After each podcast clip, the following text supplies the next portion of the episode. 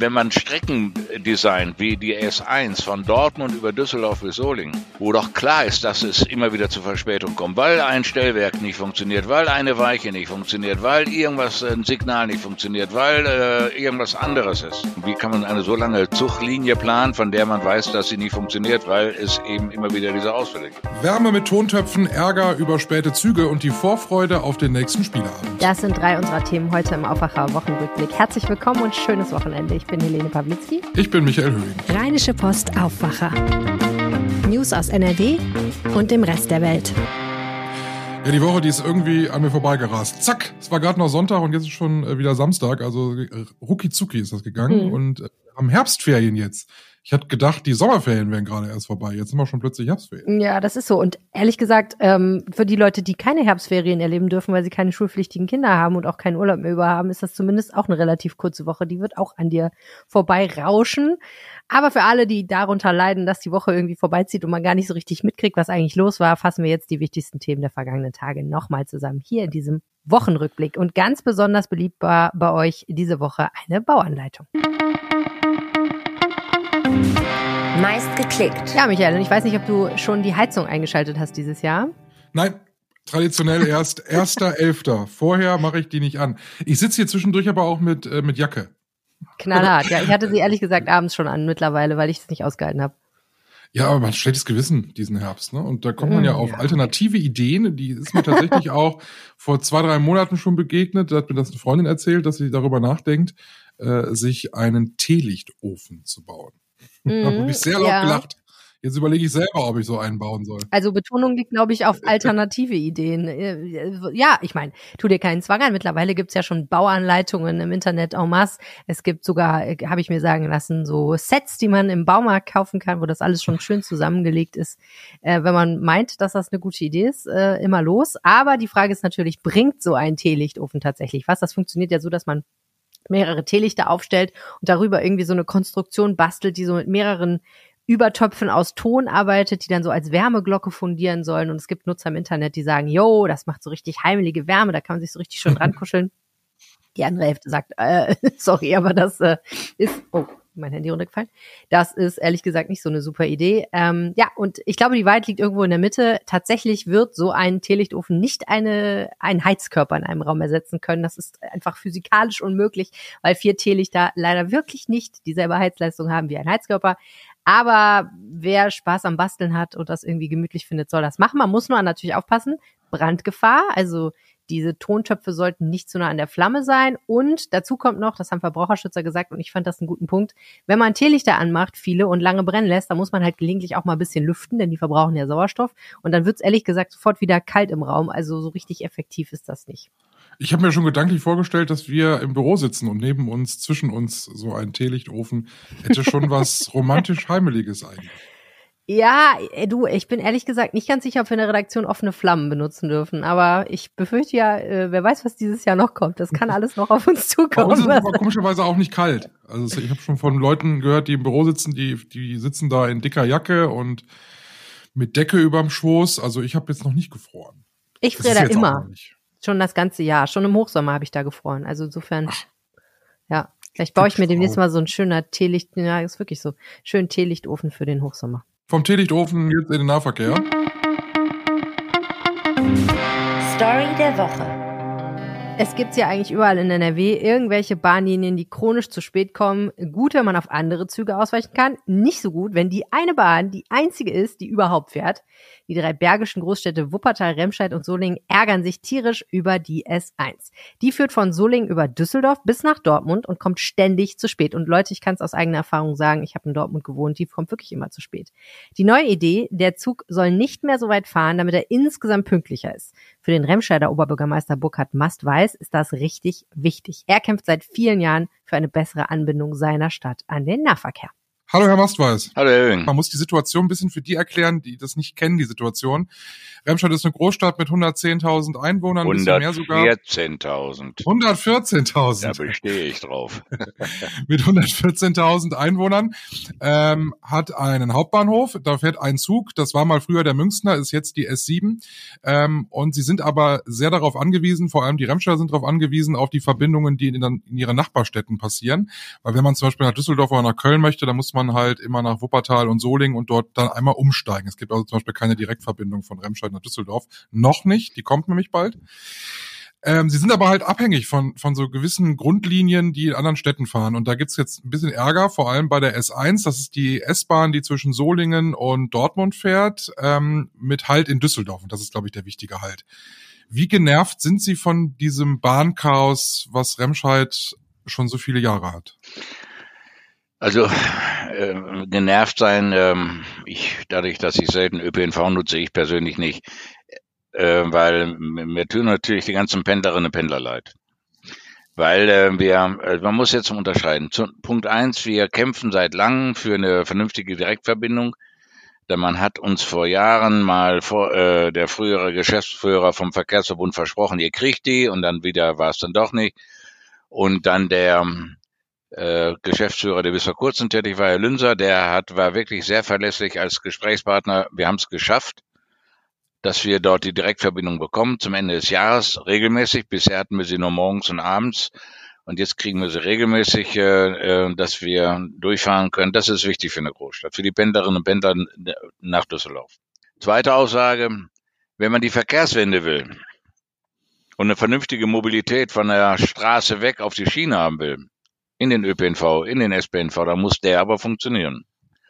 Und jetzt bin ich bei Ihrer Frage. Es nervt mich im Augenblick sehr, es ärgert mich sehr, wenn äh, es unsere S7 regelmäßig ausfällt, wenn selbst der Notfahrplan nicht funktioniert, das ist großem Maß ärgerlich, dass mal Leute ausfallen, passiert. Nur wenn das über Wochen geht, dann kriege auch ich einen dicken Hals, weil die Leute mir, wenn mir einer schreibt, sagt, äh, ich überlege hier wegzuziehen, weil ich nicht pünktlich zur Arbeit komme. Und zwar regelmäßig, nicht nur einmal, sondern hm. über Wochen und Monate. Dann ist das zwar eine sehr zugespitzte Aussage, aber das gibt Stimmung wieder. Wenn Sie jetzt beim VR anrufen, sind Sie dann Bittsteller eigentlich als Oberbürgermeister? Also wie ist denn so die Gesprächssituation? Ist das auf Augenhöhe also mit, oder? Nee, also mit VR ähm, komme ich gut klar. Das sind äh, vernünftige Leute und äh, gerade der leider ausgeschiedene Geschäftsführer war ein sehr verlässlicher. Sein, äh, äh sein äh, Spannmann, der zweite Geschäftsführer, mit dem ist das alles sehr unkompliziert. Mit dem habe ich noch vor zwei Wochen telefoniert. Also da, ich komme nicht als Bittsteller vor. Natürlich haben die manche Probleme, die nicht jetzt auf die Schnelle zu lösen sind. Wir, wie gesagt, ein Anbieter, kein Personal hat, weil Leute gekündigt haben nach, äh, mit einer relativ kurzen Kündigungsfrist, dann ist es ein Problem. Nur das hilft unseren Pendlern nicht weiter und deswegen sage ich ja, wo ist denn die nachhaltige Personalplanung? Wenn man Strecken designt, wie die S1 von Dortmund über Düsseldorf bis Solingen, wo doch klar ist, dass es immer wieder zu Verspätung kommt, weil ein Stellwerk nicht funktioniert, weil eine Weiche nicht funktioniert, weil irgendwas, ein Signal nicht funktioniert, weil äh, irgendwas anderes ist und dann äh, die Leute im Zug sitzen und erfahren, dass sie, ja, dieser Zug hält äh, in Düsseldorf und fährt nicht weiter. Hm. Dann ist das nicht lustig, dann finden das die Pendler nicht lustig. Und äh, da sind Webfehler in den Konstruktionen drin. Also wie kann man eine so lange Zuglinie planen, von der man weiß, dass sie nicht funktioniert, weil es eben immer wieder diese Ausfälle gibt. Jetzt ist ja der Vorschlag von Ihnen und von Ihrem Solinger Kollegen und Ihrem Wuppertaler Kollegen, die S1-Linie äh, zu verkürzen, dass sie eben nicht mehr so, äh, eine weite Strecke fährt zwischen, zwischen Solingen und Dortmund, was ja wirklich ein Brett ist. Ähm, auf der anderen Seite müssen Sie dann anderen Städten, äh, nehmen Sie quasi die S1 dann weg. Da muss man egoistisch sein? Nein, man muss nicht egoistisch sein. Man muss auf Probleme hinweisen. Und wenn man sagt, äh, der Vorschlag ist es nicht, dann muss man müssen andere machen, damit hier Solingen, Remscheid, Wuppertal ist etwas besser versorgt, äh, äh auch ICE-mäßig, damit wir nicht äh, äh, un unsere Menschen, unsere Pendlerinnen und Pendler nicht im Regen stehen, im wahrsten Sinne des Wortes. Denn äh, wir machen doch die Erfahrung, so funktioniert es nicht. Und so eine lange Strecke, ich bin äh, am Montag äh, bin ich Zug gefahren von Berlin hierhin Ich hatte nur 35 oder 40 Minuten Verspätung. Das ist schon fast pünktlich. Das muss man sich mal überlegen. Man kann nicht keinen Anschluss mehr planen. Ich äh, das letzte Mal, als ich die Strecke gefahren bin, äh, musste der Zug äh, auf freier Wildbahn, hätte ich beinahe gesagt, anhalten, wir alle raus und in den nächsten äh, Zug rein und da hatte ich zweieinhalb Stunden Verspätung. Also wissen Sie, wenn ich von hier aus nach Hause fahre, brauche ich im Auto 20 Minuten, mit dem ÖPNV fast zwei Stunden. Ja. Noch Fragen? äh, jetzt ähm, wissen Sie ja aus eigener Erfahrung, wie lange sowas dauert, bis man mal irgendwas an der Strecke ändert, bis man mal eine neue Linie einführt oder bis man einen Streckenverlauf geändert hat. Aber nun ist Remscheid in der glücklichen Verfassung, in Kürze mal endlich eine eigene Verbindung zu kriegen zwischen Remscheid, Lennep und Düsseldorf. Ähm, es wird die RB, äh, ne, der RE 47, RB 47, das war früher mal, äh, RE 47 wie, wie groß ist die Freude bei einem Oberbürgermeister, wenn das endlich mal nach so vielen Jahren geklappt hat? Äh, auch wenn es nicht so klingt, die ist riesig.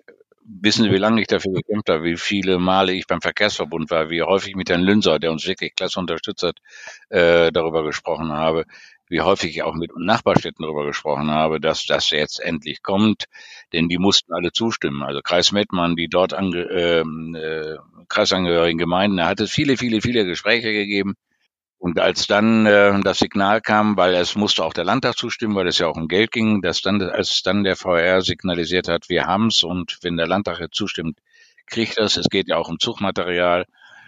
Ähm, das war schon klasse. Und ich glaube, dass das wirklich ist. Es ist, ist ja auch für eine Großstadt ein Treppenwitz, wenn da wir nicht viel mehr haben als eine verhinderte Straßenbahn, die da äh, uns anschließt und man nicht äh, in den großen Ballungsräume kommt. und was wir auch noch sagen müssen zum Schluss, äh, weil wir ja auch viele haben, die die nicht aus dem Bergischen Land kommen, die Strecke zwischen äh, zwischen dem Rheinland und Remscheid ist mit die schönste, die wir in NRW haben, weil wir über die Münchner Brücke fahren und äh, das lohnt sich auf jeden Fall auch, wenn man nicht in Remscheid oder im, äh, in Solingen wohnt, sondern da kann man auch mal zum Ausflug wunderbar hinfahren. Es lohnt sich einfach mal mit dem Zug über die Münchner Brücke zu fahren. Das ist, äh, was kriegt man in Deutschland sonst kaum geboten, in Europa an ein, zwei anderen Stellen, aber so schön wie hier. Und wenn der Zug mal langsam fährt, ein Traum, der Blick darunter. Und übrigens, man kann diese Brücke auch deswegen äh, ruhig in Scharberg aussteigen oder in Güldenwert, man kann diese Brücke ja auch begehen mittlerweile. Allein das ist ein Abenteuer. Vielen herzlichen Dank, Burkhard Bastweis, Oberbürgermeister von Remscheid. Endlich geht's um Essen. Tipp der Woche. Ja, also ich, erstmal war ich ja begeistert, als ich gehört habe, dass du Stollen herstellst. Ich kenne bislang keinen, der das richtig kann. Und äh, du hast es gesagt, dass ich eigentlich anfangen muss, jetzt äh, zu backen. Ich nehme einen mit Marzipan, bitte, Michael, wenn es geht, ja? Ja, unbedingt. Mhm. Weil Christstollen ohne Marzipan schmeckt nicht. Nee, finde ich auch. Es äh, muss schon so eine schöne, fette Marzipanschicht drin sein. Ja. Ja. Ich esse mal den vom Discounter eigentlich, weil der, äh, der schmeckt tatsächlich auch mir mit am besten. Ich habe mal so ein so Premium-Stollen, also so so richtig mit Nürnberger Genusssiegel und was es da alles gibt. Also dann so richtig auch einen für, ich glaube fast 20 Euro. Der wird dann auch nicht in Zellophan eingepackt, sondern der kommt dann in so einer Kiste und also richtig richtig High-End, ein High-End-Stollen. Hat mir nicht geschmeckt. Hm. Vielleicht bin ich auch einfach, dadurch, dass ich immer die günstigen esse, geschmacklich versaut. Und da wollte ich dann wissen, äh, wie schmeckt denn eigentlich so ein selbstgebackener Stollen? Und da das hast du dich ja einfach mal selber dran gestellt ans Backbrett. Genau, habe ich im Internet geguckt, Rezept, und dann habe ich angefangen. Und dann ist es äh, mal ganz wichtig, dass man den jetzt eben nicht am dritten Advent äh, macht, weil das dann äh, einfach zeitlich nicht mehr passt. Wenn der nämlich gebacken ist, dann kommt da ja ganz viel Zucker drauf, das muss dann alles da einziehen. Und dann muss man den eigentlich am besten in, ähm, in Tücher einwickeln und dann muss der an einen Ort, wo möglichst oft eigentlich immer die gleiche Temperatur und die gleichen klimatischen Bedingungen herrschen. Aha. Und das ist äh, bei dir zu Hause tatsächlich äh, hm, unterm Bett. Hm. Da Weil im, im Schlafzimmer hat man meistens die Heizung nicht an und wenn dann nur ganz leicht. Und eigentlich verändert man da klimatisch nicht ganz so viel. Das äh, ist eigentlich immer so eine ähnliche Temperatur. Und unterm Bett stört er nicht. Und ähm, da kann man den ruhig vergessen. Also der kann da einige Wochen und Monate auch liegen. Aber der sollte, ähm, wenn er Weihnachten gegessen werden soll, tatsächlich mit einem gewissen Vorlauf gemacht werden. Und der beste Termin, ähm, um den Weihnachten zum perfekten Zeitpunkt essen zu können, ist Backstart 12. November. Das ist jetzt noch ein bisschen hin. Aber um ehrlich zu sein, wenn ich äh, Christstollen esse, ich esse den ja eigentlich nicht Weihnachten, sondern ich esse den ja so in der Adventszeit. Also man muss eigentlich von jetzt sechs Wochen rechnen oder so, ne? Genau, von jetzt sechs Wochen. Und jetzt haben wir ähm, 1. Oktober. Das oh, heißt äh, Mitte November. Dann hätte man zum 1. November, da müsste man sich jetzt mal langsam mit der Materie beschäftigen. Okay, gut, dass du das sagst. Ähm, wie war denn dein eigener, selbstgebackener Stollen damals? Hat er dich befriedigt? Nein, war Mist. Habe ich seitdem auch nicht mehr gemacht. Und ähm, ich backe so eigentlich gar nicht schlecht. Ich habe nur ein Problem beim Backen, egal ob es Kuchen, Brote äh, oder Kekse sind. Das sieht bei mir alles nicht so schön aus. Ich bin nicht so der filigrane Typ, der, wenn ich jetzt eine Motivtorte machen müsste, zum Beispiel, deine Tochter hat Geburtstag und du sagst, du hättest gerne Hello Kitty Motivtorte. Die schmeckt wahrscheinlich ganz wundervoll, aber ähm, die sieht Man halt aus. Nicht unbedingt Hello Kitty, ich verstehe das. Genau, die sieht halt aus wie runtergefallen. Also du bist nicht so der Instagrammable Bäcker, so. Nein. Okay. Du darfst keine Fotos von meinen Backwerken machen und das gar nicht veröffentlichen. Finde ich aber sehr sympathisch. Und ehrlich gesagt, so ein Stollen sieht ja generell auch einfach nicht so gut aus. Es ist halt so ein Klotz mit so, mit so äh, Puderzucker oben drauf. Der muss ja nicht schön aussehen. Aber versuch den Klotz mal dann auch so hinzukriegen dass der aussieht wie ein Stollen. Ist nicht so, ist nicht, okay, habe ich noch nie probiert. Wollen wir einen Stollen-Wettbewerb machen? Du backst einen Stollen, ich backe einen Stollen, wir tauschen und wir gucken, welcher besser ist? oh Gott. ich habe jetzt eine Stollenform, die darf ich wahrscheinlich benutzen, ne? Ich du hast eine Stollenform? Ja, die hat mir dann jemand geschenkt, der dann den Stollen gesehen hat und sagte, da muss ich helfen, da kriegst du eine Stollenform. Geil, das ist herrlich. Tja, keine Ahnung. Also ich glaube, das können wir aber vielleicht in, einem, in einer weiteren Episode dieses Podcasts mal besprechen oder wir äh, freuen uns auch, wenn Leute uns dazu schreiben.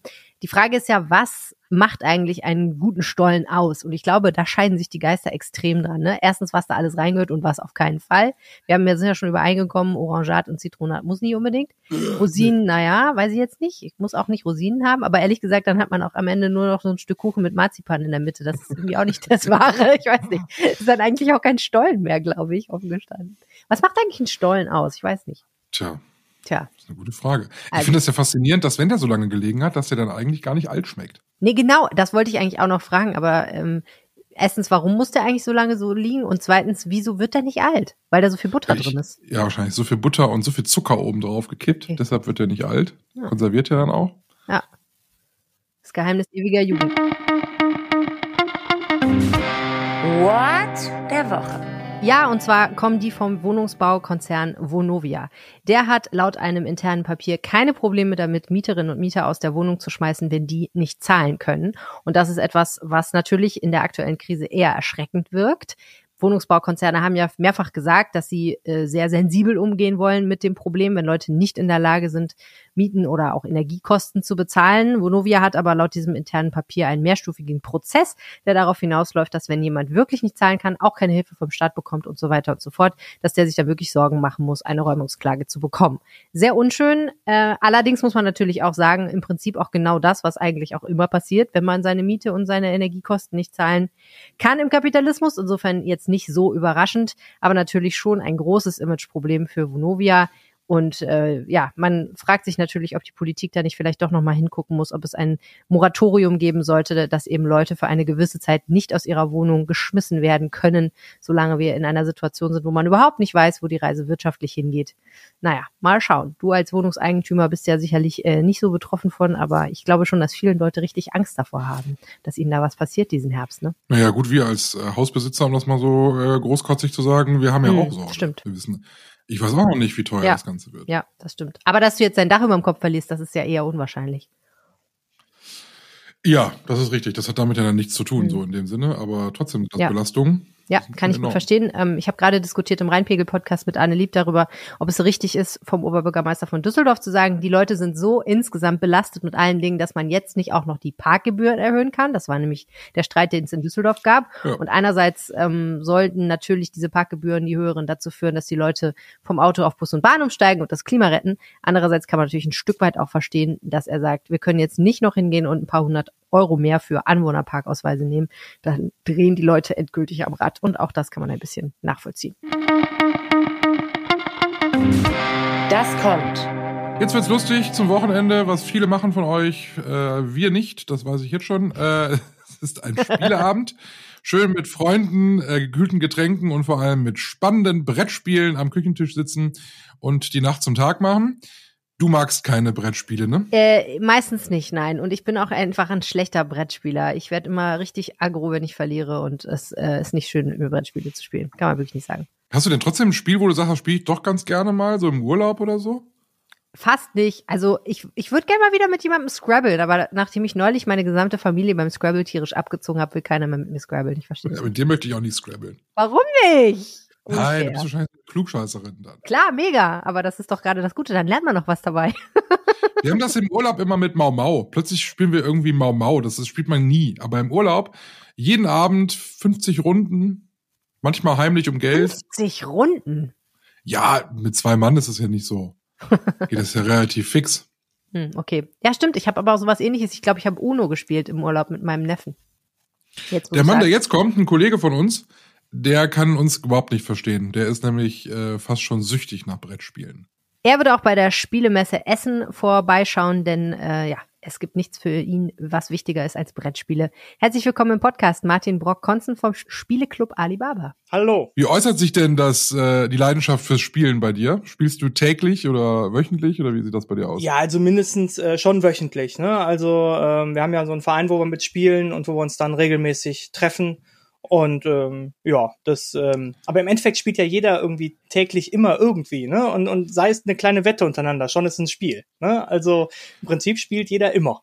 Aber bei dir geht's vor allem um Gesellschaftsspiele. Richtig, genau. Also Brettkartenspiele in welcher Form auch immer, genau.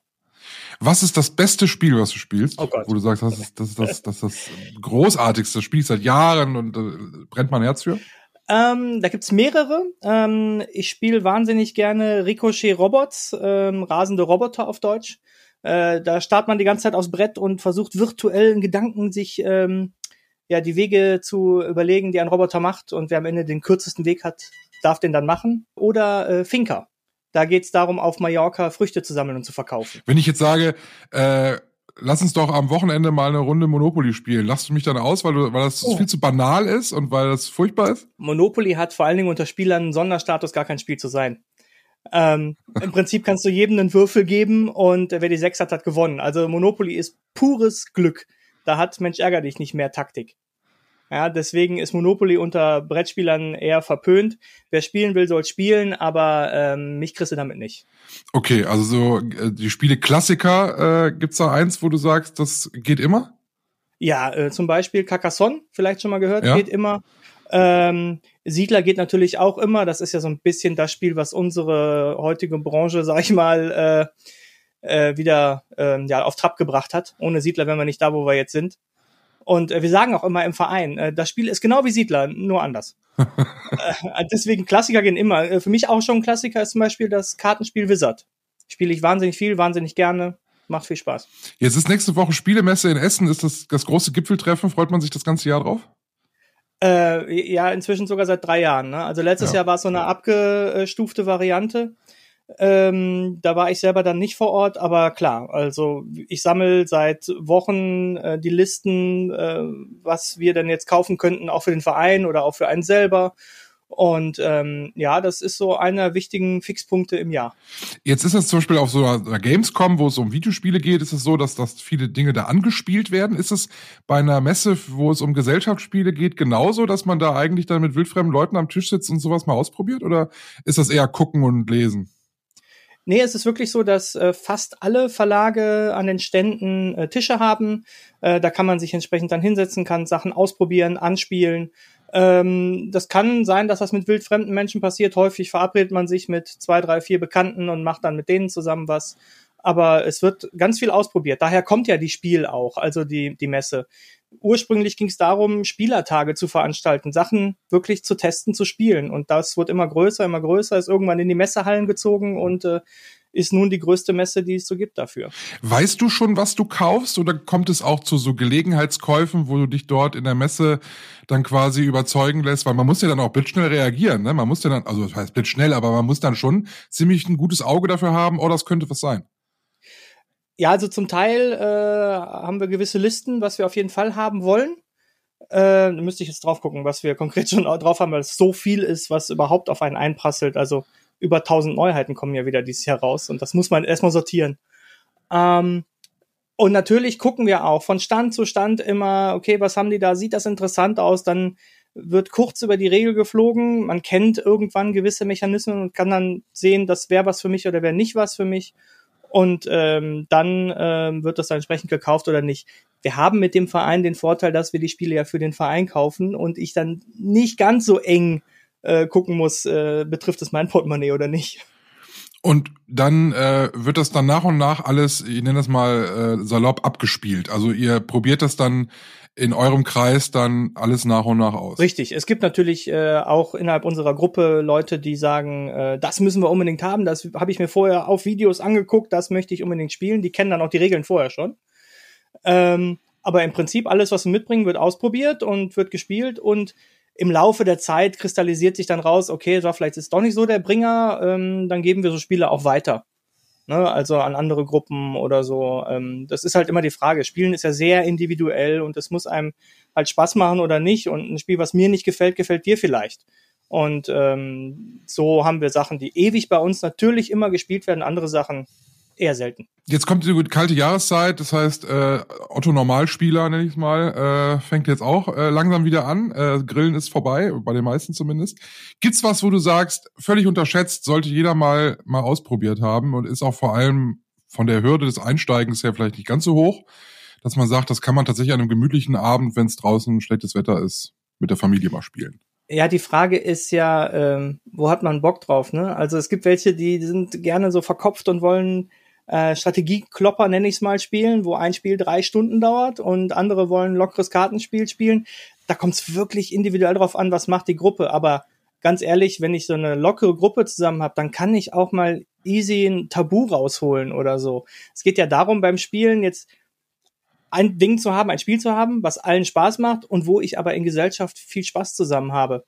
Und dann kann ich vorher ein bisschen gucken, wie ist die Gruppe zusammengesetzt? Sind das eher so Partyleute? Dann hole ich so ein lustiges Partyspiel raus. Oder was welche, die vielleicht ein bisschen nachdenken wollen, dann nehme ich so ein, ja, Strategiespiel raus. Aber gibt's im, gibt's im Massenmarkt so Spiele, wo du sagst, das kann ich überhaupt gar nicht nachvollziehen, dass das so erfolgreich ist? Ja, zum einen äh, ganz klar Monopoly. Es ist das berühmteste Spiel der Welt, ich weiß es. das einzige Spiel. da gehen ja Freundschaften mit kaputt mit dem. Ja, Spiel. eigentlich muss Monopoly damit enden, dass das Brett quer durch den Raum fliegt. Aber äh, Nein, ähm, ist ja das einzige Spiel, was ein eigenes Lied hat sogar. Ne? Also das kommt ja noch oben drauf. ähm, aber äh, es gibt, was ich persönlich nicht nachvollziehen kann, sind dann diese ja relativ einfachen Spiele, sowas wie Kackeldackel oder sowas. Ja, da ist so ein Plastikhund, da schiebst du vorne irgendwelche Chips raus, die hinten wieder rauskommen. Wird als Spiel verkauft. das, verstehe ich dann weniger. Aber es wird, es, es kommt an. Also ne, am Ende ist ja das, was ankommt, das, was relevant ist. Bist du einer, der, der so ganz akribisch bei den Regeln ist? Ja. Also es gibt ja so Spiele, wo es ja auch gerne dann so familieninterne Regeln gibt, ne? Oder, oder ich war sehr überrascht, es gab mal letztens so Artikel, da hieß es irgendwie, diese UNO-Regeln kennt niemand und eigentlich sind sie richtig, äh, und sowas. Also äh, bist du da einer, der sagt, nee, nee, nee, da steht hier anders drin? Also es gibt immer Hausregeln auch. Ähm, aber äh, es ist ja so, dass ich mich vorm Spiel auf eine Regel einige. Ja, und wenn wir sagen, wir spielen dieses Spiel mit Hausregel, dann ist allen klar, äh, oder man erklärt es dann nochmal kurz, wie es dann gespielt wird. Und dann halten wir uns aber auch stringent daran, was wir dann gesagt haben. Ja, also während eines Spiels aus einer Regel ausbrechen geht nicht. Aber ähm, also so Fuschen oder sowas finde ich ganz gruselig. da brauchen wir nicht mitkommen. Wir haben früher in der Familie Monopoly manchmal gespielt und da war Fuschen erlaubt grundsätzlich. Und äh, da bist du auch nicht auf Toilette gegangen, weil dann war dein Geld weg. Ja? äh, sowas ist vorgekommen. Aber ähm, wenn man sich einmal auf eine gewisse Regel geeinigt hat, dann muss die auch durchgezogen werden. Darf man bei Mau Mau die sieben verlängern? Ja klar. Das also auf jeden zum Beispiel gar nicht, das ist so. ich kann zum Beispiel auch Uno nicht verstehen. Es hat seine Berechtigung, ist ein super Spiel, aber gib mir ein normales Skatblatt und ich spiele Mau Mau. Es ist doch das Gleiche. Das stimmt, es sind nur einfach andere Karten und äh, ja. Genau. Aber Mau Mau, spielst du sowas noch? Oder viel zu banal? Also ich habe es früher gerne gespielt. Wir haben es einfach lange nicht gespielt, weil wir so viel anderes Zeug haben. Aber wenn einer sagt, komm, ich habe hier so ein Blatt, sollen wir Mau Mau spielen? Pff, klar, warum nicht? Ja, absolut. Ich wünsche dir ganz, ganz viel Spaß nächste Woche. Ich glaube, das wird ein Highlight für dich dieses Jahr. Äh, und ja, ich diese, bin ab dem Pressetag bin ich fünf Tage da, ja. Durchgehend. Also du wirst sehr viel spielen, ja. Das, das ist sogar das Komische. Ich spiele relativ wenig, weil ich die ganze Zeit von Stand zu Stand gehe, um die Sachen zu besorgen. Wir haben dann Leute rumlaufen, die sagen, das ist gut, das ist gut, ah, okay, ich gehe hin, ich kaufe, alles so gut. Also wir haben das schon genau aufgeteilt.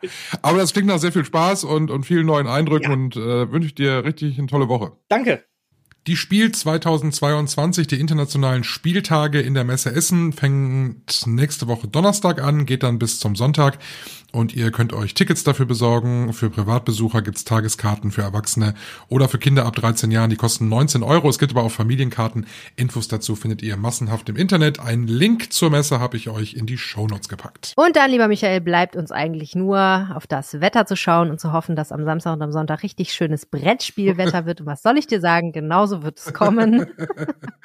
Es wird fast überall in Nordrhein-Westfalen ein bisschen regnen. Es wird auch ein bisschen die Sonne scheinen am Samstag bei 17 Grad. Aber tendenziell wird es alles nicht so fürchterlich gemütlich. Und am Sonntag wird es ähnlich sein. Also kommt was von oben bei 18 Grad. Es wird jetzt nicht so richtig kalt, aber trotzdem eher so was für gemütlich zu Hause sitzen. Montag wird es dann wieder ein bisschen mäßiger. Die Temperaturen bleiben gleich und äh, ja, ein bisschen schaut die Sonne auch hervor und es bleibt trocken, aber trotzdem insgesamt, ja, wir haben ein bisschen Herbstwetter, muss man sagen. Helene und ich, wir ziehen uns zurück für eine Partie, ein Nilpferd in der Achterbahn.